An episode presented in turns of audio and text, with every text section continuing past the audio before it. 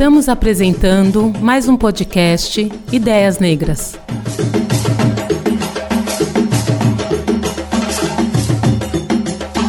Olá, sou Cris Fernandes. Eu estou aqui com a Luana Genot, que é fundadora e diretora executiva do Instituto Identidades do Brasil. A Luana é publicitária, especialista em marketing, formada pela PUC Rio e pela University of Wisconsin Madison nos Estados Unidos, onde ela se especializou na área de raça, etnia e mídia. A Luana é mestra, pesquisadora em relações étnico-raciais, uh, fez uma pós-graduação em marketing e comunicação também, né, Luana? A Luana atua como palestrante e gestora de projetos sobre raça e etnia, equidade de gênero e empreendedorismo no Brasil e no exterior. É autora do livro Sim à Igualdade Racial, que ela lançou no ano passado. E é colunista do jornal O Globo. Luana, é um prazer estar aqui com você. Muito obrigada. Eu que agradeço, Cris. Um Muito prazer. Obrigada. Bom, Luana, então vamos começar ah, para entender um pouquinho assim. Você começou sua carreira profissional como modelo é, de passarela, modelo publicitária, e aí você criou o Instituto Identidade do Brasil, que é uma organização voltada para a promoção da equidade racial, né? Queria que você falasse como é que foi essa transformação, essa passagem na sua vida. Sim. Bom, primeiramente, esse episódio da minha vida que foi ser modelo de passarela, ele foi um episódio muito central, né? Primeiro, para a virada de chave, né, que várias é, é, é teóricas, como Lélia Gonzalez, né, é, Gente, me fugiu agora. Sueli Carneiro? Não, é. é Neuza Santos. Neuza Santos, gente. Pelo amor, que, deu, que a gente tá aqui num vucu vucu. Uhum. E aí vai subindo os teóricos, é. enfim. Corta pra parte, pra parte legal, então. Vou começar respondendo a pergunta uhum. do início. Esse episódio é, da moda na minha vida, ele foi muito central, né? No que diz respeito a essa virada de chave do tornar-se negra, né? No, tanto no que diz respeito uma parte mais teórica que eu procurei me aprofundar, foi o início de uma busca teórica muito profunda na minha vida, então conheci a partir desse momento Lélia Gonzalez, né, é, a Neuza Santos, e para mim foi um momento muito crucial porque me fez entender que aquilo era um processo que eu precisava passar, tanto no que desrespeitava o fortalecimento da minha autoestima como mulher negra, né, e de valorização do eu também posso ser bela, eu também posso me impor perante a sociedade, me colocar, né, eu sou. Acho que isso foi fundamental para mim. E também de um entendimento crítico dos trabalhos que eu recebia. Né? Então acho que existe uma dicotomia aí se eu quiser minimamente resumir o que foi essa passagem na minha vida, eu diria isso. É, a parte da autoestima, obviamente, vem pela exposição, né? Então, você é exposta a muitas é, circunstâncias, tanto em revistas, em passarelas, e você é obrigada a se impor, a ter uma postura. É, e, enfim, eu acho que isso me ajudou a desenvolver tirar um pouco de uma timidez que eu tinha, que é parte do racismo estrutural, que coloca a mulher negra como aquela que não pode se impor, aquela que não é bonita, aquela que tem que ficar sempre cabeça baixa, sem postura, enfim. Isso é parte do racismo estrutural. Eu comecei a enxergar isso e comecei a tentar me colocar de uma outra forma, propositalmente, entendendo que eu me colocava antes muito timidamente. E de outra forma, por exemplo, quando eu pegava algum trabalho, eu via que eu, enquanto mulher negra, tinha um leque muito limitado de opções de trabalho que eu recebia. Uhum. Então, eu nunca recebi, por exemplo, uma campanha, é, o convite para fazer uma campanha de cabelos, tá? Porque os meus cabelos, segundo o meu agente, não eram normais.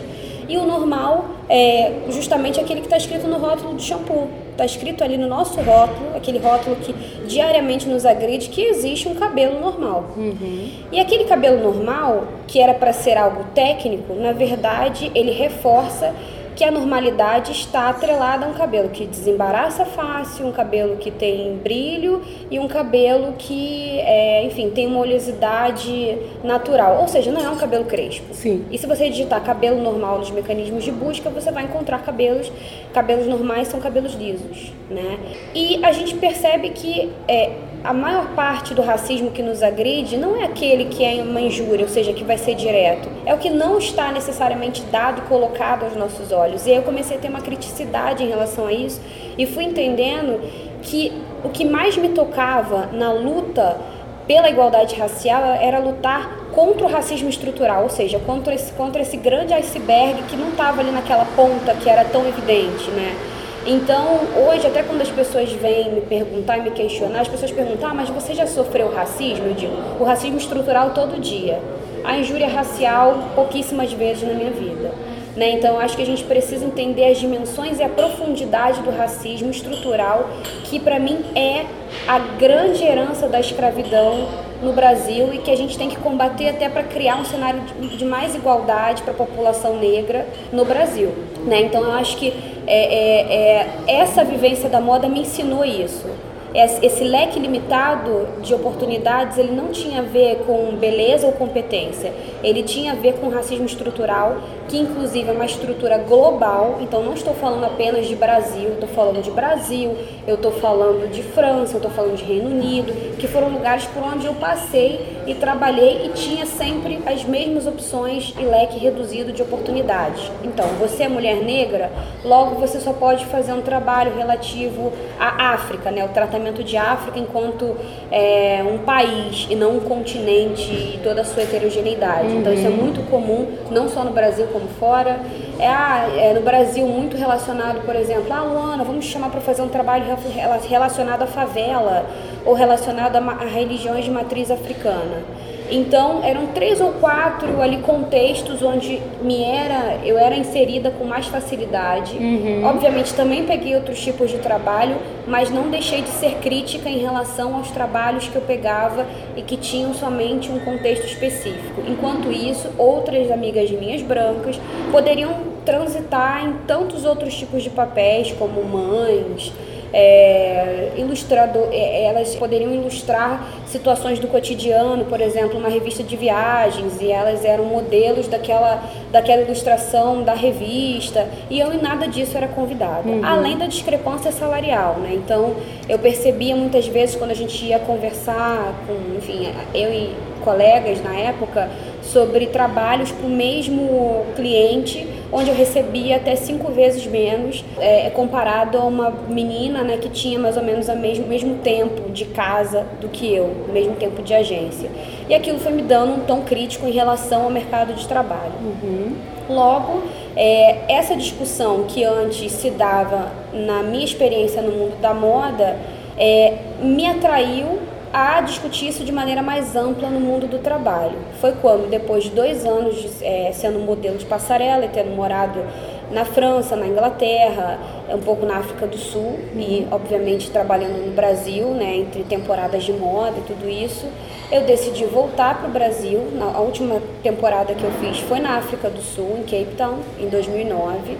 Eu voltei para o Brasil, prestei vestibular na PUC do Rio e passei como bolsista é, na, PUC, na PUC do Rio, uhum. né? E, e, tive uma bolsa integral lá, que foi para mim um grande, uma grande chave de mudança para minha vida, né? Então, é, e quando eu decido voltar para o Brasil, isso foi em 2009, no final de 2009, é, eu vim muito determinada a tentar inverter, a reverter um pouco a chave de não ser mais o objeto só da moda, né, como modelo, mas ser também aquela que ajuda a pensar um pouco nessas concepções e como a gente pode que poderia quebrar estereótipos. Uhum. Então, a minha decisão por estudar publicidade e comunicação veio dessa decisão.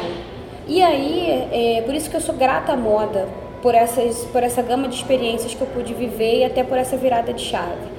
E aí eu volto, presto esse vestibular, passo é, e, e, e viro bolsista da PUC do Rio, Publicidade e Marketing. E em 2012 eu passei para o um intercâmbio do programa Ciências Sem Fronteiras, que foi outra virada, uhum. né? Porque é, durante meu período universitário eu comecei a entender que existia um gap de representatividade no mercado de trabalho brasileiro em relação a lideranças negras corporativas. E aí pesquisando eu via que tinham várias nos Estados Unidos. Eu queria entender é, minimamente como essas lideranças elas se compunham, qual, qual eram as suas inspirações, enfim. E aí eu tive a sorte de ter uma oportunidade, é, que infelizmente foi uma exceção, é, mas existia um programa chamado Ciências Sem Fronteiras que enviava alunos para o exterior para estudar durante um ano e trabalhar é, subsidiados pelo governo e eu tive a chance de poder fazer parte de um edital que, além de, de, das ciências exatas, contemplava as ciências humanas e notadamente o campo da indústria criativa. Foi nesse edital que eu fui. Isso foi em 2012.1 é, que eu passei e aí eu fui em 2012.2, ou seja, no segundo semestre de 2012. E aí foi um movimento que mudou a minha vida porque eu fui estudar na University of Wisconsin e lá, apesar de estereotipicamente para mim o Wisconsin nos Estados Unidos, quando eu pesquisei, ser um estado absolutamente conhecido como branco, enfim, tinha uma universidade que se colocava como um centro de estudos também, é, tinha uma área de estudos especificamente voltada para a questão racial, e ali eu me envolvi muito com a temática e me aprofundei mais academicamente. É, e aí nessa mesma época, logo assim que eu cheguei na universidade, para além dos estudos da própria universidade, procurei me envolver com é, associações locais e notadamente com a campanha do Barack Obama na época. Então fui voluntária da campanha do Barack Obama, ajudando a registrar pessoas para votar nos Estados Unidos na época da sua reeleição. Para mim também foi uma grande virada de chave. Eu estava no meio da neve, feliz da vida, trabalhando porque porque era uma coisa que eu acreditava muito, né? E esse lema do Yes We Can me marcou muito, né? De trazer algo positivo e isso mais tarde vai até incentivar a criação da campanha Sim à Igualdade Racial, muito linkada com Sim Nós Podemos, né? Ah, e a partir daí, o que acontece acaba sendo uma reação em cadeia disso. Depois é, que eu termino os meus estudos na, na Universidade de Wisconsin, eu vou para Chicago trabalhar três meses numa agência de publicidade chamada Burrell Communications. Essa agência é totalmente voltada para o público afro-americano, então sou muito fã do trabalho da Maggie Williams, que se torna a partir daí também uma mentora de vida, uma mulher negra à frente de uma agência que ela é co-CEO junto com a Faye Ferguson. Então são duas mulheres negras que dão continuidade a um trabalho do Tom Burrell, que foi o criador da agência, e ali lideram mais de 100 pessoas. E quando eu me deparo com aquilo, eu falo, sim, eu também posso. E aí quando eu volto para o Brasil, eu volto com esse desafio. Como é que eu consigo colocar aquilo que eu vi na prática dentro do meu contexto? Que aí é uma outra história, porque às vezes a gente vê assim, a gente olha de longe para os Estados Unidos e fala, ah, é, poxa, podia ser tão legal aplicar isso aqui, mas assim, são contextos diferentes. Sim. E eu acho que são contextos diferentes e isso é importante a gente sempre entender que, obviamente, o racismo é estrutural, mas ele se dá é, com contextos diferentes. Uhum. E aí eu volto com esse desafio, é, tendo obviamente todas as inspirações, todo o privilégio dessa informação que eu tive, que infelizmente foi uma exceção para uma população negra. A maioria dos meus colegas no programa do Ciência Sem Fronteiras eram pessoas brancas. Uhum. É, e aí quando eu volto, eu volto com esse, essa mentalidade de eu preciso devolver o que esse programa fez para mim Sim. e multiplicar essa oportunidade. E dentro desse trabalho nasce praticamente o IDBR. Né? O IDBR ele vem dessa conjuntura e desse acúmulo dessas vivências. Ele vem com o objetivo de fazer com que a sociedade reflita sobre raça e mercado de trabalho. Né? Desde o seu nascimento foi concebido como uma exposição lá atrás, que aconteceu na PUC do Rio, onde particularmente é meu trabalho de conclusão de curso de comunicação uhum. e eu quis entrevistar pessoas de diferentes raças para entender como é que eles dialogavam com a questão racial. Uhum. Essa era uma questão. E aí, mais tarde, a ONU me seleciona, porque eu submeti esse trabalho é, para uma Conferência Mundial da Juventude. Eu fui selecionada como delegada do Brasil nessa conferência que foi no Sri Lanka.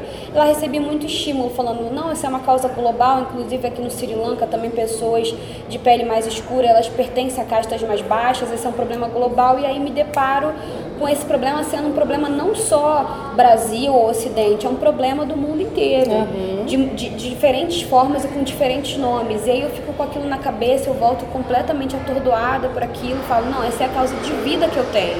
E aí quando volto, o IDBR já, já fica um pouco mais nítido na minha cabeça de que eu precisava transformar aquilo em algum tipo de empreendimento que pudesse fomentar essa discussão de maneira consolidada. Uhum. É, e aí em 2016, para você ver o quanto cronologicamente esse movimento ele tem o seu tempo de maturação, é, ele se torna um instituto muito graças a todo tipo de suporte que eu tive de pessoas que me deram mentoria. Eu participei de um programa chamado Shell Iniciativa Jovem, que me ajudou a estruturar o plano de ações do instituto. Eu, antes de, de, de começar o instituto, eu tinha um emprego formal. É, numa empresa de beleza e eu larguei esse emprego para poder dar conta do instituto, mas justamente eu passei para um programa de mestrado em relações étnico-raciais, porque eu queria me tornar especialista sobre, sobre a questão racial no Brasil. Então, eh, teve também um arcabouço teórico, né, tanto na parte de relações étnico-raciais, como na parte de abrir um negócio e ser responsável por isso. Uhum. Então eu tive essa sorte de ter essa formação tanto técnica no sentido do teor do negócio, quanto técnica no sentido de estruturação de negócio. Uhum. É, e aí esse ano, esse foi o ano de 2015, 2016 o IDBR se constitui enquanto um instituto fundamentado em três pilares, que são empregabilidade, educação e engajamento com a missão de ajudar na aceleração da promoção da igualdade racial no Brasil, entendendo que existe uma métrica para que, que esse processo demore pelo menos 150 anos e o IDBR tem essa aspiração em reduzir esse tempo, acelerar, pelo né? menos né? em um terço, em acelerar esse tempo. Uhum. Né? Então, os nossos três pilares eles são fundamentados visando acelerar esse processo: educação, empregabilidade e engajamento. Muito bom, parabéns. É, Luana, só para contextualizar o nosso ouvinte, a gente está aqui num hotel onde você está é, fazendo uma formação é, justamente como uma das ações que o Instituto é, oferece para empresas. Conta um pouquinho quais são então as ações que você pelo Instituto oferece para a gente acelerar a promoção da equidade racial na nossa sociedade? Perfeito. Nós oferecemos dentro do pilar de empregabilidade, nós temos um selo, o selo Sim Igualdade Racial, que é uma ferramenta em constante desenvolvimento para que a gente possa fazer com que as empresas tenham uma exposição positiva em relação aos seus programas de ações afirmativas. O que, que significa isso? Significa que as empresas que têm o selo são perfeitas? Não. Significa que a gente quer criar um modelo de competitividade para que as empresas se exponham positivamente é, em relação às suas ações afirmativas, tal qual hoje existem selos que chancelam se elas são melhores empresas para trabalhar, uhum. se elas são melhores empresas para pessoas LGBTs. A gente sentiu falta de um selo corporativo que chancelasse as empresas que tivessem mais ações para que a população negra e indígena, inclusive, pudessem trabalhar. Então a gente desenvolveu o selo Sim Igualdade Racial e esse tem sido um mecanismo de reconhecimento das empresas que têm esse tipo de ação. Hoje esse selo ele se dá em três etapas. Então é, a etapa inicial é a etapa de compromisso, né, que a empresa ainda está iniciando as ações. A EGEA, onde a gente está desenvolvendo hoje um treinamento, ela está no nível de engajamento, ela está no seu segundo ano de programa com ações mais consolidadas, um planejamento estratégico, uma equipe dedicada para poder fazer gerar o programa, investimentos na área. Então, é um programa mais robusto. E o terceiro ano de uma empresa que está em constante exposição a esse selo seria uma, uma, etapa de influência. Então a gente fez essa gamificação do selo porque a gente entendeu que nem todo mundo estava no mesmo nível uhum. e até para a gente poder fazer com que as empresas queiram avançar de nível. E imagina, se no ano seguinte a empresa decaiu seus investimentos, não está fazendo a mesma coisa, ela é reavaliada pela equipe para entender se ela se mantém no mesmo nível ou se ela desce ou enfim, é, se ela é, vai se mantendo de acordo com os níveis. Se uhum. ela cai uma casinha ou duas, ou se é retirado o selo e por aí vai. Então a gente entendeu que o selo, em termos de níveis, era responsável por isso. Então isso tem a ver com uma exposição e uma reputação em relação à empresa. Essa é uma ação já que a gente considera importante porque ela é escalável e existe interesse em outros países, inclusive, em aderirem a essa ação. Atrelado a isso, a gente dá treinamento, sobretudo de mudança de cultura corporativa. Porque existe um entendimento hoje, Cris, que as pessoas falam assim: ah, tá bom, estou falando de igualdade racial, coloca os negros para dentro.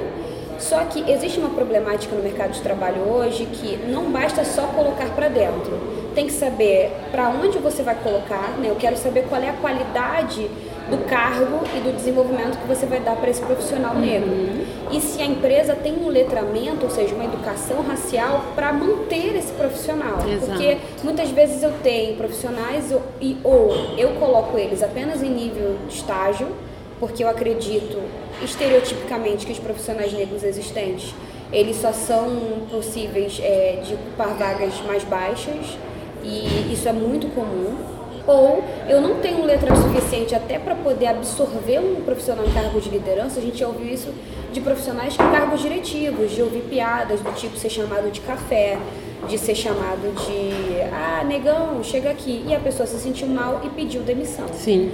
Então a gente entende que, além da questão do recrutamento, que é absolutamente importante, a gente também precisa desenvolver uma estratégia de letramento e desenvolvimento de, dessa população dentro da empresa. Então, dessa população que eu digo, não só a população negra, inclusive, sobretudo da população geral da empresa, para que as pessoas entendam que as suas colocações, as as expressões que usam e uma série de, de, de, atitudes reflitam esse querer da empresa em ter uma população mais diversa em todos os níveis hierárquicos e, sobretudo, na liderança. Então, basicamente, nossos treinamentos se consistem muito em educação racial, né, para que as empresas entendam os termos, os conceitos. Ela também se consolida né, em termos de ações efetivas num planejamento estratégico de ações. Então, a gente vai, senta com a empresa e desenvolve um programa robusto em relação ao que seria uma missão, uma visão, valores, quais ações serem feitas ao longo do tempo.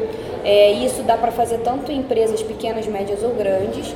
Então, essa, essas são as ações que a gente faz. A gente também desenvolve dinâmicas, a gente desenvolve treinamentos direcionados para as áreas, então, treinamento direcionado para a comunicação, para o RH, para as lideranças. A gente faz media training com os líderes, porque, por exemplo, às vezes eu tenho um programa robusto, mas se o meu líder ou a minha líder não soubesse pronunciar sobre o programa, quando for abordado por uma imprensa para participar de alguma palestra, corre o risco de ferir a reputação do programa. Então, é, essas ações acontecem hoje muito mais no nível reputacional e óbvio que com uma base crescente que a gente tem de leads, a gente acaba também divulgando as vagas das empresas parceiras para esses leads, o que gera uma empregabilidade. Né? O processo seletivo, hoje efetivamente a gente não faz, até porque tem outros parceiros e players no mercado que fazem Sim. isso e a gente até vai indicando para que eles façam. Empregue Afro, Empodera. Então hoje o nosso trabalho hoje ele é focado para a mudança de cultura corporativa. Uhum. Né? É, essa é a parte de empregabilidade. Na parte de educação, a gente faz campanhas de educação racial para conscientizar a população, porque a gente entende que existe um gap hoje é, numa conscientização racial da população brasileira como um todo, né, sobre preto, pardo, branco, amarelo, indígena, o que, que é isso? Né? Então a gente entende que só colocar os termos não faz sentido, é preciso educar a sociedade para que exista um letramento mais nivelado na população e também a gente racializa programas de bolsas de estudos. O que isso significa? Significa que Muitas das bolsas de estudos hoje são direcionadas especialmente para a população branca. E a gente entende que é necessário também de empresas que queiram ter mais alunos negros entre os seus bolsistas, que a gente possa desenhar esses programas direcionados especialmente para é, alunos profissionais negros. Então a gente tem hoje um programa em parceria com a Fundação Dom Cabral, é um programa em parceria com o Seu Lab, que é um curso de inglês aqui em São Paulo, é programa no Rio de Janeiro, enfim, a gente tem expandido esse leque, a gente também tem uma parceria com a Education First, que é uma escola de inglês online. E aí isso tem permitido com que a gente racialize esses programas olhando para nichos de populações que são subrepresentadas nessas vagas de bolsas de estudos. E a gente também tem um pilar de engajamento, que é um pilar onde a gente constantemente solta pílulas é, na sociedade de conscientização também, mas ainda é um pilar muito mais voltado para a questão dos eventos que a gente desenvolve ao longo do ano, que são eventos onde a gente chama para um engajamento mais corpo a corpo, mais presencial. Então a gente faz um fórum que acontece aqui em São Paulo, que é o Fórum Sem Igualdade Racial, que reúne cerca de 2 mil pessoas para aproximar empresas e profissionais. E a gente também tem o prêmio Sem Igualdade Racial, que é um prêmio hoje um dos maiores do Brasil, que mapeia o que está acontecendo no Brasil a nível de quem está fazendo avançar a pauta racial. Então a gente quer olhar positivamente para quem está de fato fazendo acontecer, porque a gente acredita que mais do que dizer não ao racismo, a gente precisa dizer sim à igualdade racial. E tem um monte de gente fazendo um monte de coisa incrível, desde uma escola que ensine Yorubá em Salvador, uma comunidade quilombola em Tocantins fazendo um trabalho local incrível e fantástico que a gente não está olhando. Porque parte da, da estrutura do racismo é de achar que a gente está sozinho. E a gente não está sozinho, tem um monte de gente fazendo Sim. um trabalho incrível. É. Talvez é, a gente não esteja conseguindo olhar, porque o Brasil, obviamente, é um país de dimensões continentais, mas o prêmio ele vem para olhar afirmativamente para isso, como um momento de reconhecimento, celebração e de mapeamento, até para que a gente se informe mais sobre o que o outro está fazendo e se energize também e dar visibilidade para essas iniciativas. Queria que você falasse do prêmio, porque eu sei que está com inscrições abertas. Sim. Ele tem uma dinâmica que são as pessoas indicam, Sim. né, as iniciativas, as personalidades para várias categorias, são 20 categorias, né? Como é que. Conta um pouquinho pra gente do prêmio. Na verdade, são 11 categorias, uhum. 10 delas são abertas à indicação e uma delas é fechada ao Great Place to Work a gente acredita que essa categoria do Great Place to Work ela é importante porque a gente não reinventa a roda. A gente já sabe, por exemplo, que Great Place to Work tem um grande mapeamento do que as empresas fazem em suas culturas corporativas uhum. e a gente quer entender o que, que dentro dessas culturas corporativas está sendo feito em prol da população negra. Né? Então, por isso a gente criou essa categoria com eles. Então, nessa categoria eles fazem um mapeamento de quais as empresas estão mais avançadas em relação à temática racial e aí é, essa escolha tem mais a curadoria dele, dessa categoria especial que é a parceria com o Great Place to Work. Nas outras 10 é aberto um mapeamento que roda o Brasil inteiro, né? Inclusive a gente fez uma parceria esse ano com o Facebook, que nos ajudou com os ads, então a gente teve um alcance bastante grande, a gente já teve mais de 10 mil indicados, é, mais de 10 mil indicações, perdão. Uau!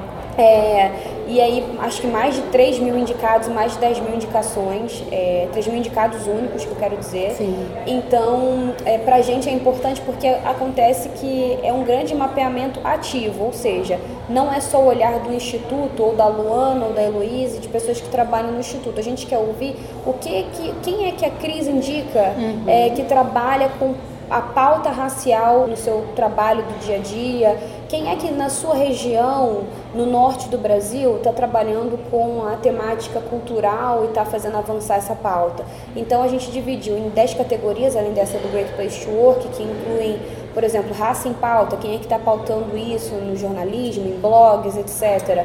É, liderança, então quem são as lideranças corporativas que estão dentro das empresas que estão influenciando ali dentro. Então, são categorias que são divididas em três pilares, assim como o Instituto também tem três pilares, e aí a gente tem categorias que fazem parte desses pilares. Né? Então, os pilares são é, cultura, empregabilidade e educação. E aí tem várias categorias que fazem parte dessa, desses pilares.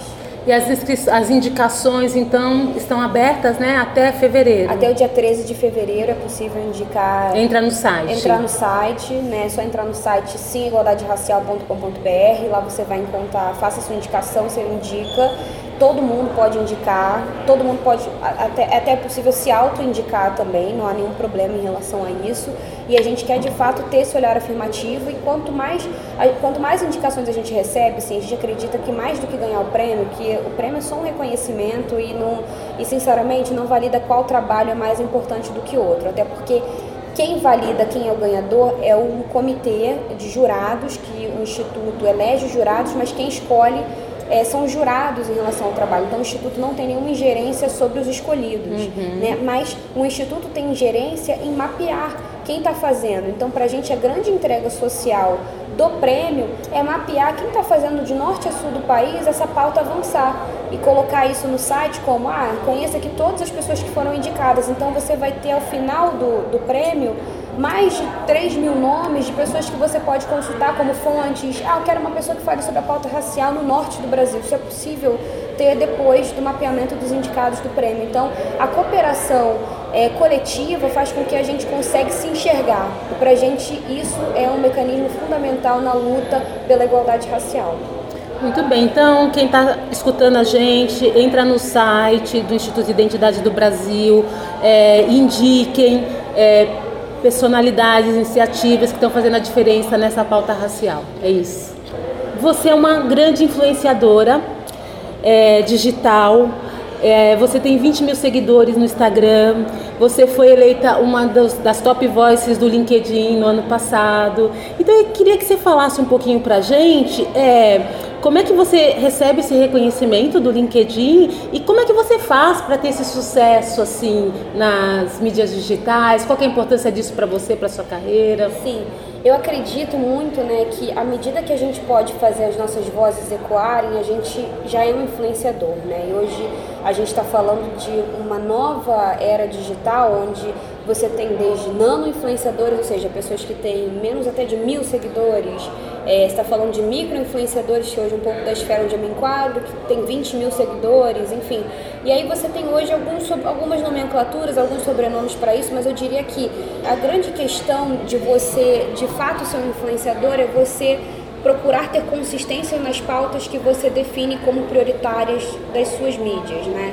E a minha pauta prioritária, obviamente, tem a ver com a questão racial, em muitas esferas. Né? Como mãe, né? sou mãe da Alice, tenho um ano e dez meses, então eu falo muito na, na, na questão sobre ser mãe é, e levá-la para os eventos onde eu estou, para poder também reforçar esse empoderamento feminino, né, de poder pleitear por mais espaços onde a gente possa estar com os nossos filhos. Óbvio que isso ainda é um privilégio, porque eu também tenho uma rede de apoio, mas é importante colocar isso em pauta e fazer com que isso permeie também esses espaços. Então, o fato de ser influenciadora nesse sentido ajuda a fazer com que cada vez mais os eventos se abram essa discussão. Eu vi inclusive um evento que me ligou falou assim: Luana, a gente abriu um espaço Kids só porque a gente viu o espaço Kids que se abriu no fórum e a gente achou interessante. Então, começa a abrir novas portas, né? E, e sinceramente, o que mais me fomenta, assim, me, me estimula é, sinceramente, são as micro-revoluções. Né? Eu estou preocupada muito com o que eu posso fazer para mudar minimamente um pouco a realidade. Eu, eu particularmente, eu, obviamente, eu estou preocupada muito com as mudanças sistemáticas e estruturais. Eu luto muito para que elas aconteçam. Eu tento muito, dentro das minhas ações, tentar planejadamente me articular com outras pessoas para que, obviamente, coletivamente, porque não existe mudanças estruturais sem um coletivo, uhum. é, que coletivamente a gente esteja minimamente articulado, mas também fico muito feliz com micromudanças, do tipo, ah, a gente mudou um regulamento porque a gente viu isso no fórum, ah, você falou sobre isso, a gente resolveu fazer uma mudança aqui. Para mim, essa é a, gran é a grande beleza de poder minimamente influenciar nas redes, né? Então, eu acho que o reconhecimento ele vem desse esforço de você é, tentar pelo menos pautar no dia a dia o que, que as pessoas podem individualmente fazer nas suas esferas, porque se você tem um grande grupo de indivíduos fazendo cada um a sua parte, por exemplo, se você faz um post e minimamente direciona a pessoa para, ah, não usa a palavra é, nego vai, por exemplo, ou se você usar a palavra denegrir, não use no sentido negativo, né? Denegrir significa tornar-se negro, então a gente pode denegrir, minha primeira coluna inclusive foi denegrindo ela, no sentido de tornando ela uma revista negra, é, minimamente, né? Porque eu sozinha também não faço isso, ideal que seja coletivo, mas minimamente começando esse processo de ter uma colunista negra, espero que seja porta para outras.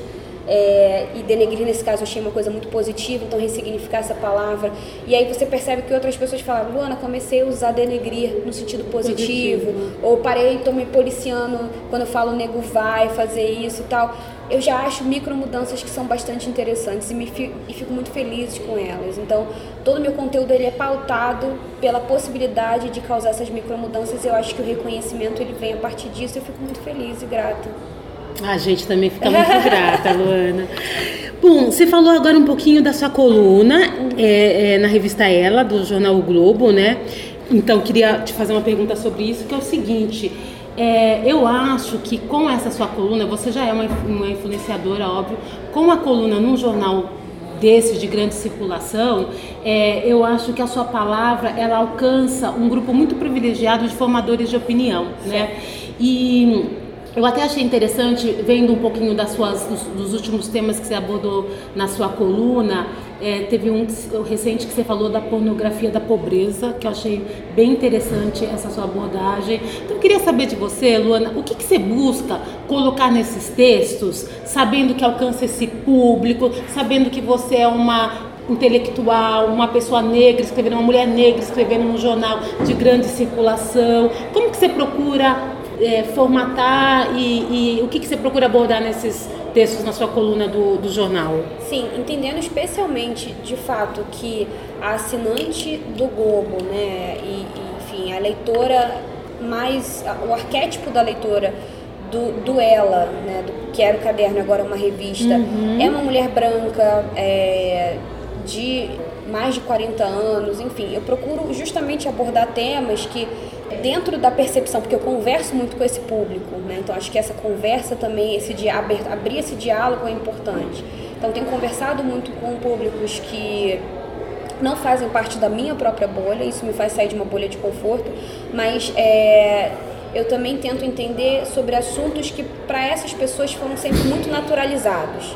E a pornografia da pobreza é uma coisa que para mim, dentro da percepção que eu tive com esse diálogo, esses diálogos sempre ficam muito latentes, por exemplo. Então, os temas eles são desenhados a partir de diálogos abertos constantemente, de lugares que eu vou até porque estando muito imersa em meios corporativos, eu consigo ter o diálogo com é, muitas mulheres e homens nessa faixa etária e desse público. Uhum. Então eu troco com eles sobre vários temas. Tipo assim, ah, o que, que você acha sobre voluntariado? Aí a pessoa vai e fala, ah, eu fiz um voluntariado na África para ajudar as pessoas que tinham fome. Eu falo, opa, eu tenho oportunidade aí de quebrar um pouco esse estereótipo de que na África é, que essa pessoa enxerga como um país, não é um lugar onde só se passa fome e que a gente pode falar um pouco mais criticamente sobre isso. Eu pesquiso mais sobre esse tema e o texto sai, né? E o texto, os textos da ela, eles saem muito de uma vivência no dia a dia, obviamente existe ali uma montagem no sentido de, obviamente, não, não é o sentido de expor alguém,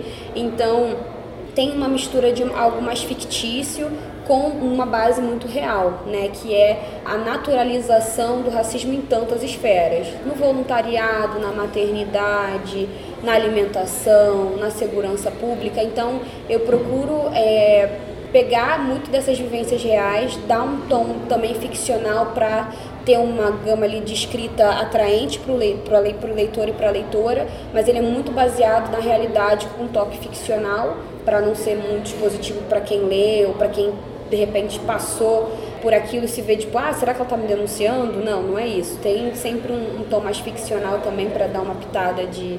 Fica mais de, leve, de, de né? leveza e tudo isso. É, mas ele nasce, obviamente, dessas andanças, ele nasce dessa observação. Eu me coloco muito como essa observadora do cotidiano, né? Então eu fico observando muito as pessoas, eu troco muito com as pessoas, eu procuro conversar muito, eu procuro ouvir bastante. E eu procuro, especialmente na, na ela, me direcionar um público branco. Branco. Porque é, é o público que, no meu ver, precisa entender que a pauta racial é deles também, no Sim. sentido de você tem a caneta, você pode fazer com que isso avance é, de forma muito mais, com muito mais velocidade, tal qual outras pautas, como a causa animal, é, a causa ambiental, tem avançado uhum. né, e recebido muito mais investimentos do que uma causa racial no Brasil, que tem um, um gap gigante, um, uma dívida histórica absurda, mas que ninguém quer pagar. Né? Eu acho que enquanto a população branca não tiver a consciência de que essa dívida histórica é deles também, a gente vai continuar patinando, né? Eu costumo dizer que você não olhar para o racismo no Brasil é como se você não olhasse os boletos que estão chegando na sua casa, acreditando que a dívida vai sumir. Essa dívida não, não some. Uhum. Então a gente precisa lembrar eles, eu tento lembrar toda semana, de alguma muito forma. Bom, muito bom. É... Luana, você falou um pouquinho agora né, desse seu esforço de, de falar com esse. sair da nossa bolha uhum. e falar então com os brancos, com as mulheres brancas, classe média alta, né? Sim. Eu acho isso super importante. E assim, é, a, acompanhando um pouquinho você, a gente vê que você circula nesses grupos muito privilegiados mesmo, em eventos de elite empresarial, elite artística. É, a gente vê você em muitas fotos com os globais, né? Inclusive a festa do prêmio acontece no Copacabana Palace, que é um hotel super luxuoso, né? Então, eu queria saber de você como é que é para você estar nesses lugares. Você, uma mulher negra, estar nesses lugares. Sim, é, é sempre um misto de sentimentos, né? Estar nesses lugares. Primeiro que quando você está sozinha, né, no meu caso, muitas vezes circulando ali como uma das únicas mulheres negras, é um processo de agressão. E eu tenho que engolir isso a seco, né? E é, é, nunca fingir naturalidade, eu acho que sempre quando eu posso eu trago essa pauta, do tipo, se eu estiver conversando com alguém, eu, per eu pergunto, você percebeu que eu sou a única mulher negra aqui? Então eu trago essas pautas constantemente e isso acaba sendo às vezes uma forma até de abrir o debate e abrir para que isso se desenvolva. Eu já cansei de ir a, a, a, celebrações, a premiações onde eu coloquei essa pauta e no ano seguinte já tinha umas outras pessoas e tal, obviamente, não somente devido ao meu comentário, acho que é um aparato coletivo, mas eu acho que também contribui. E, de outro modo, a, a, o fato de colocar o prêmio, por exemplo, em lugares luxuosos, em lugares onde a pauta não tinha sido levada antes, obviamente é estratégico. Né? No sentido de entender que esta nossa, nossa pauta, que deveria ser uma pauta de todas e todos, mas ainda está sob as costas da, da população negra, é, ela precisa circular por todos os lugares. Né? Ela precisa estar nas, nas nossas manifestações de rua, ela precisa estar no nosso ativismo de sofá, como eu faço questão, mas ela também precisa estar circulando na alta na, na, na, elite, nas altas rodas, nas altas assim. rodas, assim. né, nas rodas dos, dos influenciadores que tem a caneta, Sim. porque é lá onde é, é, o dinheiro é direcionado e mudanças mais sistemáticas podem acontecer, porque feliz ou infelizmente a gente ainda está numa esfera onde a gente depende do capital e a gente precisa fazer a roda girar. Né? Então eu acredito muito nesse poder de, de, de influenciar pessoas, né? de pelo menos plantar ali um mínimo de incômodo para que isso acabe sendo unido, que vai fazer com que ela se, se engaje, né? Há pessoas que também se engajam por outros drivers, tipo pela dor, pelo amor, né? No sentido de, ah, eu adotei uma menina negra e agora sei o que é isso, então me identifiquei com, com isso, agora essa causa minha também acontece uhum. e eu acho que todos, todos os caminhos levam ao engajamento. O que é importante para mim é sair da inércia, né? Seja você é, é, saindo de uma forma ou de outra, sair da inércia é o que eu busco fazer nos lugares onde eu permeio, né? Seja com pessoas negras que ainda estão no processo de descoberta, de entender como se posicionam, seja no processo de pessoas brancas que querem entender como se posicionam como aliadas. E isso acontece muito entre globais, entre pessoas mais famosas que tipo, ah, mas eu não sei como eu me posiciono, até porque eu tenho uma rede muito grande, eu tenho medo de me posicionar. Então a gente conversa muito sobre isso com pessoas que têm bastante influência e seguidores e tudo isso. Então eu acho que permear esses espaços é estratégico e é importante para a gente poder fazer com que a pauta ela seja é, colocada em diferentes esferas. E Luana, você é casada com um homem branco. Queria saber se isso já foi alguma questão para você enquanto ativista negra. Nossa, é questão todo dia. É mesmo? É, isso é pauta, sim, isso é pauta de eh, café da manhã, almoço, janta. É, no sentido de, primeiro, é, é, eu acho que o Luiz, meu esposo, é um homem bastante consciente e aliado, mas isso não exime de reproduzir racismo. Né? Primeiro, que a gente está numa sociedade que reproduz o racismo e todos nós reproduzimos o nosso racismo diariamente. Né? É, é, obviamente, eu como mulher negra, se eu reproduzo racismo, eu estou indo contra mim mesma. Só que se ele reproduz, eu preciso dizer para ele: você é casada com uma mulher negra, você tem uma filha negra e você precisa se atentar a isso. Enfim, é, é, isso não é irrisório. E isso é pauta o tempo todo das nossas discussões. Eu acho que a, a, a sorte é que a gente tem um diálogo muito aberto e sempre teve. O Luiz teve um papel fundamental, inclusive, na minha descoberta enquanto mulher negra, na minha transição capilar, né? E eu acho que, assim, esse processo é, de ter um relacionamento interracial não é dois mais dois, né? Não é, enfim, a questão não é tipo, ah, porque você tem que ter um relacionamento com uma pessoa negra para você poder se descobrir como negra. Não, ele foi fundamental para mim nesse processo. E eu não posso dizer o contrário, porque foi de fato. Agora, é, enfim, eu, eu, fomento muito essa discussão, né? Eu acho que não é dois mais dois, eu acho que tem uma série de subjetividades envolvidas, tem uma série de, de outras questões envolvidas, né? Tipo, de você ter acesso a determinados lugares, de, por exemplo, é, enfim, foi no momento da minha vida, também eu era muito jovem, e aí, bom, a gente se apaixonou naquele momento. Eu não sei se a gente estaria junto hoje, se eu começasse um relacionamento, enfim, porque eu já tenho um outro letramento racial, pensando tipo assim, ah, será que eu teria hoje um relacionamento nitidamente focado com uma pessoa negra? Não sei, são outros momentos, mas eu acredito que o relacionamento com o Luiz tem sido uma um ponto fundamental no meu, na minha própria discussão, na minha própria descoberta como mulher negra, no meu próprio letramento. E assim, é, é, é fundamental a gente, enfim, colocar isso na mesa todos os dias. Eu acho que é muito rico o nosso relacionamento à medida que a gente consegue dialogar desde o privilégio branco às questões raciais na mesa, sabe?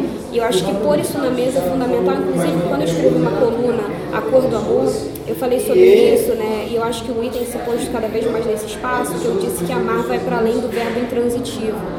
E aí esse amor que vai para além do verbo intransitivo, ele não se coloca como do tipo, ah, eu não sou racista, eu sou até casado com uma mulher negra. Pelo contrário, ele tem se colocado no trabalho, tem pedido mais representatividade no trabalho, e é nisso que eu acredito, né? E isso vale para todo mundo, desde o âmbito, sim, desde, desde um âmbito mais é, amizade, né, no sentido quando você tem um amigo que diz, ah, eu não sou racista, eu tenho ela como amiga, como também no amor, do tipo, o fato de eu ser casado com um homem branco me permite com que nitidamente a gente coloque um diálogo na mesa de dizer, é, é ative o seu papel como aliado efetivo disso, uhum. né, e o seu poder de fala, o seu lugar de fala, trabalhando numa, numa empresa multinacional, via jornalista, enfim, e, e colocando isso também na mesa e dentro das suas obrigações como aliado efetivo, sabe? Então eu acho que a beleza dessa troca está nisso, desse amor que vai para além do verbo intransitivo.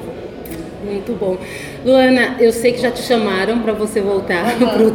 para o workshop, para o trabalho que você está fazendo, então eu queria te agradecer. Eu só queria, antes de encerrar, indicar o seu livro, né? Que você escreveu, você lançou no ano passado, a partir dessa sua trajetória dessa sua experiência, né? Você, você é, conta só um pouquinho do livro, como é que você formatou ele? Sim, o livro Sim Igualdade Racial, Raça e Mercado de Trabalho, ele nasce a partir de uma da minha dissertação de mestrado em relações étnico-raciais, então foi um processo que demorou dois anos. Eu costumo dizer que ele é meu filho também, né, de uma gestação até muito mais longa que a da Alice.